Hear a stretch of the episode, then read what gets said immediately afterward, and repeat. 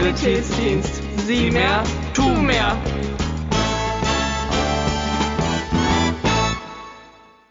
Hallo und herzlich willkommen zu einer neuen Folge von Hören und Helfen, der SSD-Podcast. Heute habe ich Torge Niklas Lück vor mir sitzen und ja, möchtest du dich selber vielleicht einfach mal wieder kurz vorstellen in drei Sätzen? Ja, hallo, schön, dass ich dabei sein darf. Mein Name ist Torge Lück. Ich bin 27 Jahre alt, bin Notfallsanitäter und organisatorischer Leiter Rettungsdienst bei der RKISH auf der Rettungswache Bordesholm. Kurze Vorstellung zu mir. Ich mache sehr gerne Sport, bin im Boxen aktiv und Fitnessstudio so, mache sehr gerne viel mit Freunden, sowie Reisen, Stand-Up-Paddling und auch Skifahren und solche Sachen. Genau, das quasi zu mir. Mhm. Okay, also ein sehr aktiver Typ. So kann man sagen. Ja, okay. Na dann passt ja das Thema wahrscheinlich auch ganz gut. Das heutige Thema ist nämlich Traumatologie. Und da vielleicht erstmal als erste Frage, falls jetzt Zuhörer bei uns vielleicht noch nichts mit diesem Begriff anfangen können. Wie ist der Begriff Traumatologie denn erstmal so definiert? Also wenn man Trauma hat, kann man den so ein bisschen zweiteiliger verstehen. Einmal ist einmal die psychiatrische Schiene. Das ist jetzt dann nicht so das Thema und auch nicht das, was uns interessiert. Also so posttraumatische Belastungsstörungen und ähnliches, da wollen wir ja gar nicht drüber reden, sondern über, ich sag mal, Verletzungen, alles was mit irgendwie Wunden, Brüche oder ähnliches zu tun hat. Und da ist so die Definition durch Gewaltanwirkung entstandene Verletzungen des Organismus. Und Traumatologie ist letzten Endes die Lehre davon. Also das bedeutet, man hat irgendwie einen Knochenbruch und dann ist es so ein bisschen, okay, wie funktioniert das, also wie passiert das und wie kann man das behandeln und irgendwie letzten Endes eine Therapie machen, sei es im Rettungsdienst, Sanitätsdienst oder auch in der Klinik dann und auch dann später, dass man wieder gesund wird mit allem drum und dran, so. Ja. Okay. Also hat wahrscheinlich jeder von uns schon mal ein Trauma erlitten, weil die überall gegenwärtig sind. Genau, also es fängt ja schon an, also reicht ja schon, wenn man sich stößt, hat man ja auch schon ein Trauma erlitten. Also es fängt ja an von, ich schneide mir mit einem Blatt Papier in den Finger, bis hin zu einem Verkehrsunfall, wo man sich ein Arm, ein Bein bricht oder in der Schule irgendwie vom Klettergerüst ein Kind fällt, ist ja ganz, ganz vielseitig, genau. Okay. Und wie und wo entstehen dann die häufigsten Traumata? Also vielleicht jetzt auch so im Rettungsdienst, was erlebst du da so? Also es ist, okay, wenn man, wenn man ehrlich ist, sind die meisten Traumata, die man fährt im Pflegeheim. Wir fahren ja im Rettungsdienst hauptsächlich ältere Patienten, muss man ja schon sagen. Also ich sag mal irgendwie so Ü80 und auch relativ häufig in Pflegeeinrichtungen oder privaten Umfeld. Das ist ja letzten Endes auch ein häuslicher Bereich. Und so kann man zusammenfassend sagen, die meisten Unfälle passieren tatsächlich im häuslichen Bereich, im privaten Umfeld. Man hat zwar immer relativ präsent, dass ja, Verkehrsunfälle oder sowas in der Richtung, das ist relativ gering. Die meisten Unfälle sind eigentlich so im privaten Bereich. Bei uns sind es dann häufig Stürze, also dass dann ältere Menschen stürzen, eine Platzwunde haben, ist sehr häufig. Ähm, oder dann, was leider auch sehr häufig ist, so ein Oberschenkel-Halsbruch, dass am Oberschenkel dann ein Knochenbruch ist. Aber man hat auch viel so Sportunfälle mal, wo wir auch hinfahren beim Fußballspielen oder andere Sachen, natürlich vor der Pandemiezeit eher leider. Und Genau, aber es kommt halt auch vor, natürlich Verkehrsunfälle. In Bordesholm sind wir direkt an der Autobahn, haben natürlich auch öfter mit Verkehrsunfällen zu tun. Da leider auch mal manchmal ein paar schwerere, aber wenn man das prozentual sieht, ist das doch sehr, sehr gering, muss man ehrlich sagen. Genau. Also man kann sagen, die größte Anzahl ist im privaten Umfeld, also im Haushalt. Und dann geht es ein bisschen runter mit Arbeits- und Betriebsunfällen. Und zum Beispiel Schulunfälle sind auch Arbeitsunfälle. So, deswegen muss man das da so mit reinnehmen. Auch wenn man zum Beispiel beim Schulsport sich verletzt, ist das auch ein Arbeitsunfall. Ja. Genau. Und ähm, jetzt, wenn es einfach grundsätzlich erstmal Verletzungen sind, dann können ja theoretisch sehr, sehr viele Körperregionen betroffen sein, also die Wirbelsäule, Schädelhürden oder auch Brust- oder Bauchbereich. Wo genau liegen denn da jetzt vielleicht Gemeinsamkeiten oder Unterschiede hinsichtlich der Behandlung? Ich würde da so ein bisschen ausholen. Es gibt ja auch so ein Polytrauma, was man dann nennt. Das Polytrauma ist ja definiert als viele Verletzungen, wovon die Summe mehrerer oder halt eine Verletzung äh, irgendwie dann lebensbedrohlich ist. So und das heißt, es kommt immer darauf an. Natürlich habe ich jetzt mehrere Verletzungen, die gefährlich sind, dann muss man immer so gucken, okay, was ist jetzt eher gefährlich oder man muss halt gucken, was nicht so gefährlich. Aber wenn man jetzt grundsätzlich fragt, was habe ich für Körperregionen, sind alles, was so körperstammnah ist, also so im Brustkorbbereich, im Bauchbereich, Richtung Kopf, Becken, das ist halt alles schon grundsätzlich sehr, sehr gefährlich. Da spricht man auch von so großen Blutungsräumen wo man viel Blut verlieren kann oder wo auch die wichtigen Organe sind und das ist grundsätzlich sehr gefährlich und ein Armbruch, ein Handbruch oder auch Fuß, jetzt mal so ganz salopp gesagt, daran stirbt man eher schwierig, so. Okay. Und wenn wir jetzt ist es ja auch in der Schule durchaus häufiger, dass es mal vorkommt, dass wir dort auch Traumata haben. Und woran können jetzt SSD-Schüler oder SSD-Schülerinnen ein Traumata erkennen, wenn es vielleicht gerade nicht so offensichtlich ist? Also ich sag mal, so ein Arm- oder Beinbruch wird man immer mitkriegen, aber vielleicht sowas wie innere Blutung, die du jetzt schon ja. angeschnitten hattest? Genau, also bildet ja über die Malteser auch öfter mal diese Einsatzsanitäter aus. Das kennen wahrscheinlich auch einige, die im Schulsanitätsdienst sind. Das ist ja im Sanitätsdienst, ich sag mal so die höchste Ausbildung, die man machen kann, bevor man dann eine rettungsdienstliche Ausbildung macht. Und kann ich auch jedem nur empfehlen, das zu machen. Damit habe ich auch mal angefangen bei den Maltesern. Und da kriegt man schon auch immer so gesagt, man muss immer so eine gewisse Struktur in einer Untersuchung haben. Und es ist auch da zu empfehlen, auch für jeden Ersthelfer oder Schulsanitäter, dass man versucht, so ein bisschen sich zu überlegen, was ist denn jetzt das Gefährlichste? Also man sollte immer zuerst das behandeln, was den Patienten zuerst umbringt. Und es ist relativ klar, dass wenn jemand schwer blutet, dass das natürlich gefährlich ist. Das sieht man natürlich Blutung nach außen sofort. Und man sollte sich deswegen immer überlegen, habe ich jetzt ein generalisiertes Trauma? Also ist der zum Beispiel jetzt vom Klettergerüst gefallen, ein Schüler aus, aus drei Metern Höhe, dann muss ich davon ausgehen, dass er mehrere Verletzungen hat oder ist der irgendwie umgeknickt und hat jetzt nur den Fuß verletzt? So, und das Einfachere ist erstmal, ich sag mal, dieses lokale Trauma, dass ich jetzt einen hab, der mit dem Fuß umgeknickt ist, dann den Schuh ausziehen, sich angucken, okay, ist das irgendwie blau verfärbt, ist das dick, hat das selber vielleicht Knacken gehört, so doof es sich anhört oder so, und dann habe ich ein klares Bild und kann dann auch sagen, gut, das muss behandelt werden. Das, wo deine Frage so ein bisschen hingeht, wie kann ich auch so Blutung vielleicht erkennen, wäre dann eher, dass man sagt, okay, ich muss so ein bisschen mal von Kopf bis Fuß gucken, mir alles mal anschauen, was habe ich da? Und man muss dann einmal ein bisschen unter die Kleidung gucken, gerade so am Bauchbereich oder auch am Brustkorbbereich. Man muss natürlich immer gucken, dass man auch immer Patienten wahrt und da nicht zu, zu nah rangeht. Aber natürlich kann ich durchs T-Shirt nicht erkennen, ob der jetzt irgendwo eine Blauverfärbung hat. Aber zum Beispiel, wenn der Bauch sehr hart ist oder wenn ich da eine Prellmark habe, also eine Blauverfärbung, dann kann ich erkennen, dass ich da schon irgendwie wahrscheinlich eine schwere Verletzung habe. Man muss aber auch sagen, dass so etwas wirklich sehr selten ist und dass ich das jetzt in acht Jahren, die ich jetzt knapp im Rettungsdienst bin, auch sehr selten gesehen habe. Also so schwere Blutung, die man so schnell sieht. Meist entwickelt sich das eher über eine Zeit, sodass das eigentlich erst im Krankenhaus dann so richtig, ich sag mal, ja, so wird, dass man es da ausgeprägt sieht. So, aber man kann sagen, von Kopf bis Fuß mal grob gucken, den Kopf so ein bisschen sich mal anschauen, abtasten, Brustkorb, am Becken kann man vielleicht mal gucken, ob er da Schmerzen hat. Da muss man gar nicht groß anfassen. Bei den Oberschenkeln und der Rest ist ja relativ äh, zweitrangig, sage ich mal so, wenn man so ein großes Trauma hat. Ja, also eigentlich dann einfach so einen Bodycheck durchführen, um wirklich mal so einen Status Quo zu bekommen. Genau, also Bodycheck ist auch eigentlich genauso, wie man es nennt. Man geht eher jetzt dahin, dass man das eher so strukturierte Traumauntersuchung nennt. Also das heißt, dass ich immer eine Struktur habe. So, das ist ja auch in den vorherigen Folgen schon mal gewesen, dieses ABCDE-Schema. Da will man ja auch eine Struktur haben, dass man Prioritäten setzt. In der letzten Folge war ja, glaube ich, das mit dem Atemweg, dass der ja so super wichtig ist. Das gilt beim Trauma auch grundsätzlich, aber zum Beispiel steht ganz vorne auch immer dieses, das ist auf Englisch formuliert, Control Critical Bleeding. Das heißt, du willst erstmal diese bedrohlichen Blutungen stoppen. So, das heißt, wenn irgendein Schüler oder auch ein Ersthelfer oder wer auch immer irgendwo sieht, dass jemand ganz, ganz doll blutet, dann diese Blutung stoppen. Und man darf auch dann eine bedrohliche Blutung abbinden. Als Beispiel jetzt am Arm ist eine bedrohliche Blutung, das kommt wirklich ganz, ganz doll da rausgeblutet. Dann kurz darüber den Arm abbinden, dass da einfach nichts mehr rauskommt. So, weil wenn der Mensch kein Blut mehr hat, kann er schlecht überleben. Das ist halt schon sehr wichtig dann. Mhm.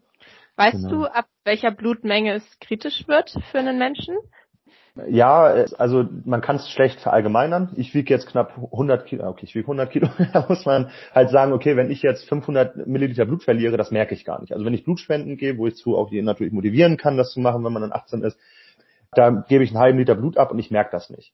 Wenn ich jetzt aber an jemanden denke, der 50 Kilo wiegt, das muss man mindestens dafür wiegen und der spendet einen halben Liter Blut, die kippen fast immer erstmal da so ein bisschen um, weil das einfach schwierig ja, zu kompensieren ist für den Körper. Das muss man so ein bisschen gewichtsabhängig machen und dann eher, ich sag mal, immer von den Vitalparametern. Das bedeutet, wie ist die Atemfrequenz, wie ist die Herzfrequenz, wie ist der Blutdruck und dann kann man ungefähr sich daraus ein Bild machen, wie schädlich jetzt der Blutverlust ist und im Krankenhaus wird man das dann noch genauer untersuchen, wie gefährlich das jetzt ist. Man kann aber immer sagen, wenn die, wenn die Leute schnell atmen, wenn die irgendwie einen schnellen Herzschlag kriegen, dann ist der Blutverlust schon so, dass man sich Gedanken machen sollte.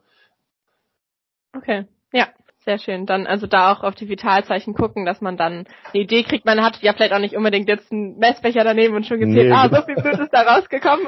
Ja, nee, genau. Und man muss auch ehrlich sagen, es, es sieht auch immer so dramatisch aus oder so viel aus. Also natürlich habe ich auch in den letzten Jahren schon einige, also auch Verletzungen gesehen, auch sehr schwere Verletzungen gesehen, aber wirklich bedrohliche Blutungen sehr, sehr selten. Man hat auch einen Erste-Hilfe-Kurs ja dieses Thema mit bedrohliche Blutung stoppen, was auch unheimlich wichtig ist, weil wenn es passiert, dann müssen wir da schnell handeln und das hat dann auch wirklich höchste Priorität. Das ist dann viel wichtiger, als irgendwie ein Pflaster zu kleben oder ein Kühlpack aufs Knie zu legen. Aber muss auch ehrlich sein, dass das super, super selten ist. Also ich glaube, das kann ich an ein bis zwei Händen abzählen, eher einer Hand, wann ich wirklich mal eine bedrohliche Blutung hatte, wo wir auch mal abbinden mussten oder sowas machen mussten. Das muss man schon auch ehrlich sagen. Deswegen braucht man auch nicht so viel Panik haben, wenn man mal ein bisschen Blut sieht. Ich sage immer, man kann mal so eine 10 Milliliter Spritze nehmen, da mal roten Saft reintun, sich das mal über die Stirn kippen. Das sieht dann auch viel aus, aber ist eigentlich nichts. Ja, ein sehr anschauliches Bild, ein sehr witziges Bild, wenn man sich das ja. so vorstellt. ja. Genau. Und jetzt hatten wir ja schon gesagt, dass es eben unterschiedliche Bereiche gibt. Und du hattest ja schon gesagt, wenn es eben so im Brustbereich, Bauch und so weiter und so fort ist, vielleicht auch Kopf, dann ist es besonders gefährlich. Wie ist es denn insgesamt jetzt, du hattest ja schon gesagt, vieles im häuslichen Bereich. Sind dann die meisten Traumata, die du so triffst, eher harmlos oder würdest du sagen, Traumata so für die Betroffenen oder auch statistisch, wie gefährlich ist das einzuschätzen? Man muss natürlich immer unterscheiden. Derjenige, der gerade verletzt ist, für den ist das gerade so die schlimmste Situation. So, deswegen kann man auch immer als oberstes Gebot sagen, und das gilt ja für jeden Patienten, dieses Stichwort Empathie, Einfühlungsvermögen, das sollte auch dann jeder Schüler haben, der einen anderen Schüler behandelt, jeder Ersthelfer, der woanders ist, dass man immer ein gewisses Einfühlungsvermögen hat. Vielleicht denken wir beide, es ist überhaupt nicht schlimm, was stellt er sich jetzt so an? Und denkt gerade, für mich geht eine Welt unter. So, deswegen ist es immer schwierig, das wirklich objektiv zu betrachten, sage ich mal. Aber wenn ich das jetzt sagen würde, würde ich behaupten, die sind eigentlich alles eher leichte Verletzungen, die die Patienten haben, also eine Platzwunde, ein gebrochener Arm oder ähnliches. Aber es geht ja auch gerade bei Verletzungen immer gar nicht so unbedingt um die Frage, ist das jetzt lebensbedrohlich, sondern auch auf die Frage, sind gesundheitliche Schäden zu erwarten.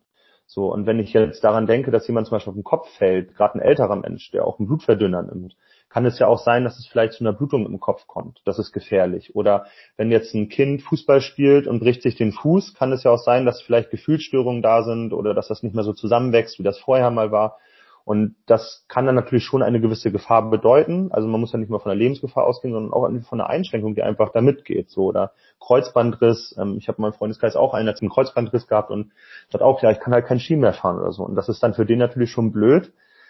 Aber ich selber würde halt sagen, das sind alles kleinere Sachen. Ne? So ohne jetzt einen Patienten zu nahe treten zu wollen, weil für die ist es schon blöd natürlich.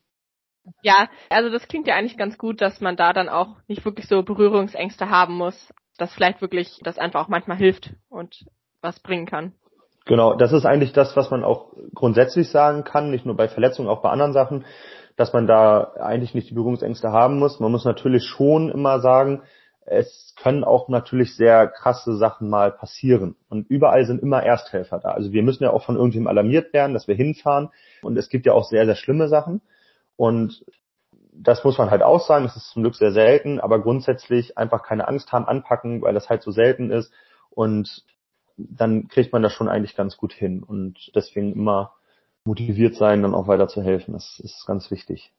Mhm. Okay, also da nicht scheuen und Genau, dann kann im Zweifel, werde ich mal, wenn ihr dann dazugeholt werdet und es schlimmer ist, habt ihr dann ja, seid ihr dann ja auch vor Ort und könnt dann entsprechend richtig agieren. Genau, wir hatten ja schon über diese Wunden gesprochen, also wenn die stark bluten, dass das eben in seltenen Fällen auch mal problematisch sein kann. Du hattest vorhin noch das Polytrauma angesprochen, wo mehrere ja, Verletzungen zusammenkommen und dadurch dann auch ein lebensbedrohlicher Zustand kommt. Gibt es da etwas, ja, worauf man da noch achten sollte beim Polytrauma? Ja, also es ist so, man macht ja diesen Job auch, weil man ja Interesse daran hat. Und es tut mir immer total leid für die Patienten natürlich, man wünscht es niemanden, aber es ist halt super anspruchsvoll und auch so, dass man sagen kann, es bringt auch Spaß, so eine Traumaversorgung zu machen, dass man auch ein positives Ergebnis sieht. Und ich hatte jetzt auch schon ein paar wirklich, wo man sagen kann, das war ein Polytrauma. Und da muss ich sagen, man musste einfach diese, diese Prioritäten setzen. Man musste halt wirklich bei den Patienten sagen, okay, was ist jetzt das, was den zuerst umbringt? Das muss ich jetzt behandeln. Was ist jetzt das zweite große Problem? Und da ist diese Prioritäten setzen total wichtig. Aber da muss man auch ganz ehrlich sein, dass man dafür schon irgendwann eine gewisse Erfahrung braucht. Das erste Mal einen Schwerstverletzten, da war ich froh, dass ich einen Kollegen hatte, der schon sehr erfahren war, der dann gesagt hat, so Torge, jetzt äh, mal ein bisschen entspannt, ne, kriegen wir schon alles hin, so, weil ich da selbst irgendwie auch sehr aufgeregt war. Jetzt ist es halt umgekehrt, dass ich sage, ja, okay, ist ja entspannt und jetzt legen wir mal los so. Und deswegen kann man auch zu den Ersthelfern sagen, es wird eine extreme Situation sein und augenscheinlich ist man danach überfordert und sagt, oh, ich glaube, ich habe das alles völlig falsch gemacht. Aber das Wichtigste ist eigentlich für den Patienten da zu sein, den, wenn er bewusstlos ist, in eine Seitenlage zu legen. Und wenn man wirklich einen Patienten hat, der ein Polytrauma hat, sind die oftmals auch bewusstlos. Denke jetzt so an so einen Motorradunfall zum Beispiel oder wenn jetzt jemand aus einer größeren Höhe stürzt, kann das halt mal passieren. Und da sind diese Basics einfach wichtig. Diese Basics muss man immer machen. Und das lernt man in jedem Erste-Hilfe-Kurs. Und auch jeder, der im Rettungsdienst ist, muss diese Basics beherrschen. Atemwege müssen gesichert sein. Der muss in der Seitenlage liegen, wenn er bewusstlos ist. Aber ansonsten ist ganz wichtig, sobald die ansprechbar sind, dass man die nicht viel bewegt. Dass man die auf den Rücken legt, am besten, wenn sie auf dem Rücken liegen, den Kopf fixiert und dass man die möglichst erstmal so ein bisschen stabilisiert und dann halt guckt, was hat er jetzt für Verletzungen, die vielleicht von mir schon behandelt werden können. Und das ist eigentlich nur die Blutung den Rest kann ich gar nicht machen. Und das Aller, Allerwichtigste, was immer vergessen wird, ist der Wärmeerhalt. Es gibt so einen Spruch, Wärmeerhalt gleich Blutgerinnung. So, wenn der Körper unterkühlt, dann drohen die viel, viel schneller und zu verbluten und auch zu sterben. Und deswegen ist eigentlich die allerwichtigste Maßnahme, dass man immer eine Rettungsdecke überlegt und das auch unter den Patienten die richtig schön warm einpackt. So, das ist, das steht eigentlich mit an oberster Stelle und das auch im Frühjahr, Sommer oder wie auch immer. Das ist ganz wichtig. Wenn der Ersthelfer schwitzt, dann ist dem Patienten gerade warm genug. okay. muss man merken. Ja, lustig. Ja. Nee, nochmal gut, dass du das auch mit dem Wärmehalt so sagst. Also das äh, sollten unsere SSD-Schüler und Schülerinnen natürlich auch kennen, aber ist natürlich auch nochmal gut, von jemandem zu hören, der im Rettungsdienst tätig ist, dass da auch ein wichtiger Fokus drauf gesetzt wird. Man muss auch da ehrlich sein, also man macht ja nicht immer alles richtig oder alles perfekt. Das muss man ja einfach ehrlich sagen. Und man erwischt sich selber immer dabei, wenn man sagt, ach Mist, wir müssen jetzt äh, Wärmeerhalt nochmal machen, so, ne? Und ja, wir müssen das Auto laufen lassen, dass die Heizung dann läuft. Und man erwischt sich manchmal dabei, dass man das dann, ich sag mal, zuerst kurz vergisst und dann macht man es natürlich und so und da achten wir schon sehr drauf aber auch draußen, dass man nicht zu lange, ich sag mal, Anführungsstrichen rumspielt an den Patienten, sondern dass man sieht, okay, wir müssen ins Warme, dass das teilweise wichtiger ist, als jetzt, ich sag mal, die perfekte Immobilisation zu machen. Das ist sowieso mittlerweile ein sehr diskutiertes Thema, ob man alle wie im Beton einpackt. Ich glaube, es ist viel wichtiger, dass der Patient gewärmt wird und schnell in ein Krankenhaus kommt. Ne, so, und so deswegen auch für die Schüler wichtig. Man muss da jetzt nicht fünfmal von Kopf bis Fuß untersuchen. Man muss jetzt nicht einen Verband um den großen Zeh machen. Eine Wärmedecke hilft denen viel, viel mehr. Okay. Und jetzt vielleicht nochmal so auch ganz interessant, wo du ja auch selber im Bereich Rettungsdienst tätig bist, hast du irgendeinen, ja, vielleicht Patientenfall aus dem Berufsalltag, wo du irgendwie einen Trauma hattest, was dir besonders im Gedächtnis geblieben ist? Ich finde es immer schwierig, diese Frage zu beantworten. Auch das ist so wie die Frage, und dann seht ihr ja viele schlimme Sachen und was ist so das Schlimmste, was du gesehen hast? Ja, es gibt einige Sachen, die einem natürlich irgendwie Erinnerung geblieben sind ich würde es gerne lieber ein bisschen allgemeiner erstmal halten, dass ich sage, so, es ist für mich, es ist irgendwo der Job geworden, wo man sagt, okay, das arbeitet man ab und dann ist es irgendwie auch erstmal relativ egal, aber eher, wo dann so persönliche Schicksale dahinter stehen, das lässt einen eher nicht kalt.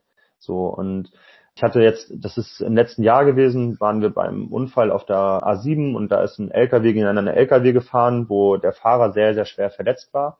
Der ist auch aus seinem Führerhaus rausgeschleudert worden und der war sehr schwer verletzt und da war es halt schon, dass es eine total anspruchsvolle Situation war, das abzuarbeiten. Wir hatten eine ganz, ganz tolle Notärztin dabei. Wir hatten ein super Team, mit dem wir da vor Ort waren, auch mit mehreren Rettungswagen, wo wir uns gegenseitig stützen konnten. Und das Schöne im Nachhinein war, und das war eigentlich so das erste Mal jetzt in acht Jahren, ich habe den dann nochmal besucht im Krankenhaus.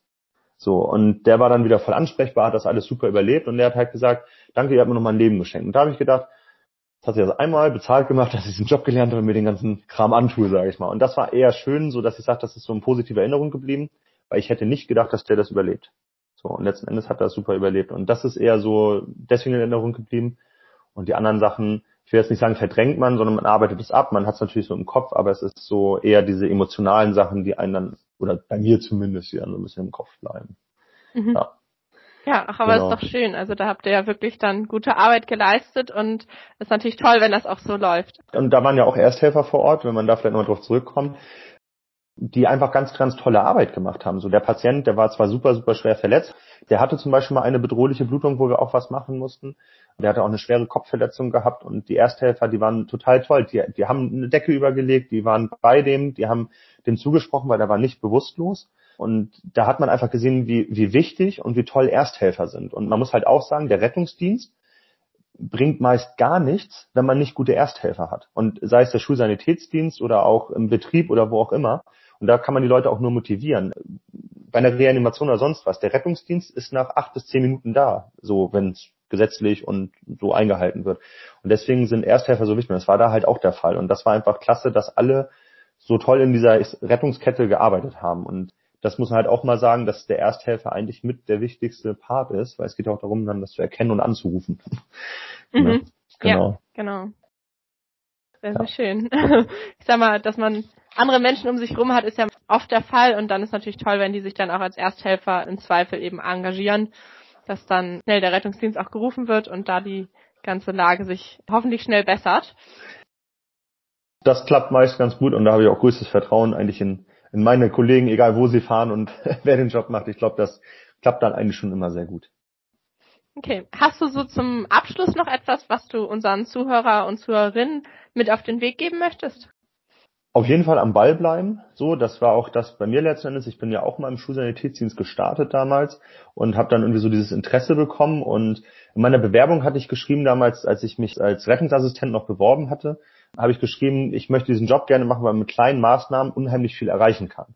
Und das ist das, was mich an der Notfallmedizin so begeistert, dass ich jemanden so schnell das Leben retten kann. Und was ich allen, die jetzt im Schulsanitätsdienst sind oder auch Ersthelfer sind oder auch Sanitätsdiensten sind, so empfehlen kann, am Ball bleiben, interessieren, mal ein Praktikum machen bei der örtlichen Rettungswache oder wo auch immer. Man muss dafür 18 Jahre alt sein, aber das zu machen und dann auch den Job Rettungsdienst vielleicht auch zu verfolgen, weil sich der sehr verändert, man sehr viel machen kann. Das so dazu und was ich jedem empfehlen kann, wirklich in der ersten Hilfe, anpacken, man kann nichts falsch machen, außer nichts zu tun. Das ist immer so ein blöder Satz, aber er stimmt einfach wirklich. Und man braucht auch keine Angst haben, gerade beim Trauma zum Beispiel, wenn man den in eine Seitenlage legt oder einen Helm abnimmt beim Motorradfahrer. Man macht damit nicht mehr kaputt, als was schon kaputt war. So, und der hat viel mehr Probleme davon, wenn diese Maßnahme nicht gemacht wird. Und man kann sich selber mal sagen, ich bin nicht verantwortlich für das, was hier passiert ist, aber ihr könnt jetzt den Zustand verbessern und ihr könnt verantwortlich sein, dass es dem besser geht. Und das kann ich immer nur so als Motivation mit rausgehen, packt an, macht und dann läuft das eigentlich. Ja, sehr, sehr schöne Worte. genau. Und ja. ähm, hoffen wir, dass sich unsere Zuhörer und Zuhörerinnen zu Herzen nehmen. Und ja, dann freue ich mich, dass du in der heutigen Folge dabei warst. Sehr gerne. Und dann hoffe ich, dass ihr wieder einschaltet, wenn es wieder heißt. Schulsanitätsdienst. Sieh mehr, tu mehr.